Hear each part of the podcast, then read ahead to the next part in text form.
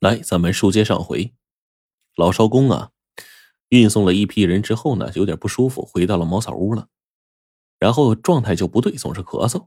秋音就关切的问说：“陈伯伯，你病了？”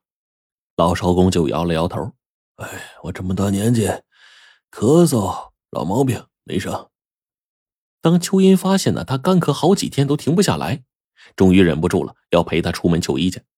陈春生啊，颤颤巍巍的挡住他说。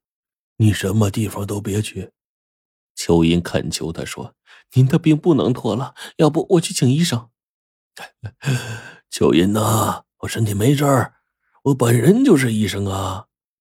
秋音听他这么一解释，哎，也对哈，就暂时放下了心了。只是啊，半夜里他被一阵痛苦的长吁短叹给叫醒了，他惊讶极了，穿着鞋，掌着灯，走到老少公的床前。只见老少公闭着眼睛，发出轻微的鼾声，顺着枯树皮一般的脸呐，就躺下来了，连胡须呀都沾满了。陈春生此时并没有睡去，他心里面翻江倒海的。那天他看到那个系有铃铛的银手镯和那张发黄的照片，他心里很震撼，他想起了自己的亲生女儿。冯秋音就忍不住问：“陈伯伯。”您为什么这么伤心啊？陈春生呢？披衣坐起来说：“秋音呐，我告诉过你，我有个女儿，要是她还活着，也该你这么大了。”在一九四八年春天，陈春生所在的那个野战医院，呃，就是在此地双峰山下被国民党第三军十九师包围的。陈春生带着警卫排的战士啊，护送伤员突围。护士长于寒梅就是秋英的生母，奉命留下守护。战斗啊激烈极了，敌军伤亡很重，医院驻地也变成了废墟，到处都是弹坑啊。等到主力部队赶到的时候，留守的战士们全都阵亡了。陈春生也找到了已经牺牲的爱妻于寒梅，但却找不到亲生女儿。听乡亲们说，那时候几个国民党的士兵从火堆里救出了一个小孩，后来被一个军官抱走了。陈吹生知道接火的部队是十九师，十九师的师长是自己同学冯之伟呀。当年敌我生死恶斗，他怎么敢出面寻找冯之伟追讨自己女儿呢？一直到解放之后，陈吹生啊四处查询，一直没有结果。原来那天呢，山脚下的火还在燃烧。岔路那头驶来一辆吉普车，一个军官从车上跳下来，在士兵的护卫下来到渡口。他就是师长冯志伟。他就蹙着眉头问副官：“那边起火的房舍好像婴儿的哭声啊，怎么回事？”副官就回答说：“师座，您的听觉真好。那边原本是共军的战地医院，这哭声啊，好像是个婴儿。”冯志伟就斥责：“愣着干嘛？救人！”几个士兵。冲进了冒着烟火的房舍，不一会儿抱出一个婴儿。报告长官，里面的人都没命了，只剩下这么个小东西。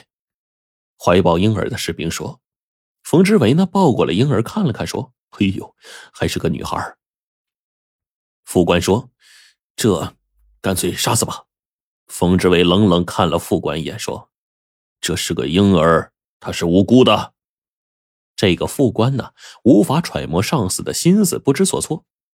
话说回来，冯志伟少年时候呢，抱着救国的理想，投笔从戎了。虽然身经百战，一路晋升，却看不到世道清明，百姓福祉。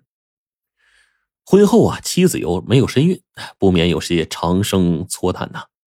或许是人到中年，求子心切，他一见到这个女婴就心生爱怜，决定把女婴啊带回营地，交给妻子收养。那妻子自然十分高兴啊，他给这个女婴取名为冯秋音，一有空闲就逗她乐，对她是百般宠爱，视为己出。由于战事连连，行军的队伍啊多有不测。有一天，冯之伟摘下女儿手腕上的一个系有铃铛的小手镯，藏在了这个胸前的口袋里。第二年夏天，国民党军在南线战役啊吃了败仗，撤退的途中呢，接到上峰命令。立即率领残部撤离到大陆的台湾岛，他来不及和妻女告别呀，就此断了回乡路。赴台不久，脱离军界从商，冯志伟开始打探大陆妻女的消息。听说发妻在小学教书，女儿秋音呢在他身边，别的就不清楚了。他也曾经设法和童年好友那个陈吹生联系，每每无果而终。他只能在梦里和海峡那边的妻女旧友重逢。有一年呢，他转到香港，试着向发妻和旧友邮寄春节贺卡，皆因原址不详被一一退回了。这个无奈由于政治原因背井离乡的男子。一年年让相思愁白了头，他一直到死都不知道女儿是谁的亲骨肉。第二天黄昏，陈吹生被村上的庄户人啊请去诊病。临走的时候呢，他对在渡口洗衣服的秋音说：“我恐怕不能马上回来，你先吃完饭吧，不用等我啊。”秋音用尸手撩了撩垂在眼睑的一缕头发，扬起脸说：“你要早点回来呀。”他洗完衣服，发现石阶上有一小鱼篓，里面呢十来条巴掌大的鲜鲫鱼，这是村里渔夫啊送给老少公的。他就顺手呢把这鱼篓啊拎回来，哎，心想这下可好了呀，清炖鲫鱼加上草药就能治陈伯伯的干咳。回到小屋了，晾好衣服，准备动手杀鱼，却找不到菜刀，这角角落落都找了也没发现。他就拉开抽屉，他发现呢。一张木桌的抽屉里，一个旧蓝封面的日记映入他的眼帘。他翻阅起来，有这样的一段文字，让他愣住了。感谢上苍，您把我的亲生女儿送还给我。她和死去的韩梅是那么的像，那只系着铃铛的小银镯，就是韩梅为女儿定制的。女儿当时刚巧一周岁，小银镯应该是一对儿啊，另一只去向不知道啊。现在女儿就在我身边，而我却是一个被注销了户籍的活鬼呀！我是认她还是不认呢？